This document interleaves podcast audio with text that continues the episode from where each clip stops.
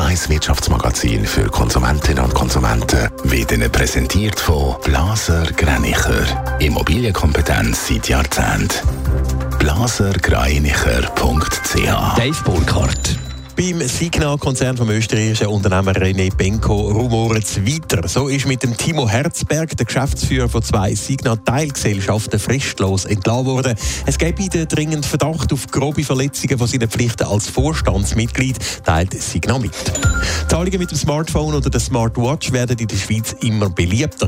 Mittlerweile zahlen schon fast 40 Prozent der Kundinnen und Kunden in der Schweiz mit dem Handy oder der Uhr. Laut dem Visa Payment Monitor sind es vor zwei Jahren noch 25 Prozent. Gewesen. Auffällig ist auch, dass mittlerweile auch Menschen über 60 häufiger mobil zahlen. Der Fahrdienstleister Uber lanciert in der Stadt Zürich ein neues Angebot. Mit UberX Share werden Fahrgäste, die Ziel auf der gleichen Route haben, zu Fahrgemeinschaften kombiniert.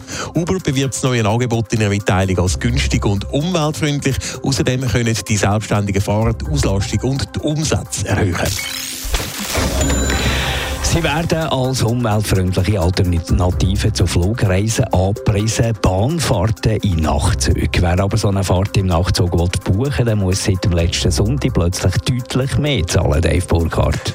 Pünktlich auf den Fahrplanwechsel hier am letzten Sonntag hat die österreichische Bundesbahn ÖBB Ticketpreise für Fahrten in Nachtzügen zum Teil offenbar deutlich angehoben.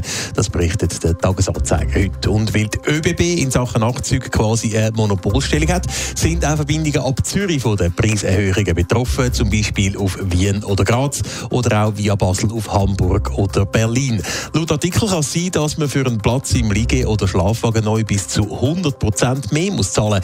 Ein Bahnblogger hat herausgefunden, dass eine Fahrt in einem Single-Abteil im Schlafwagen von Basel auf Amsterdam zum Teil sogar bis zu 600 Euro kostet. Bis jetzt sind Tickets für 283 Euro zu haben. Happige Preisaufschläge also bei den Nachtzügen. Wie rechtfertigt der ÖBB die Aufschläge?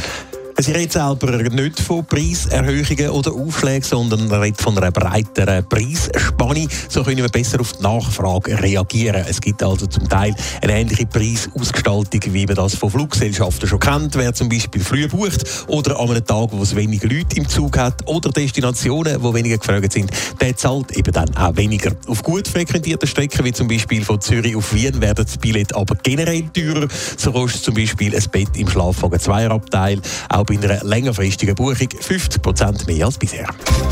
Netto, das Radio 1 Wirtschaftsmagazin für Konsumentinnen und Konsumenten.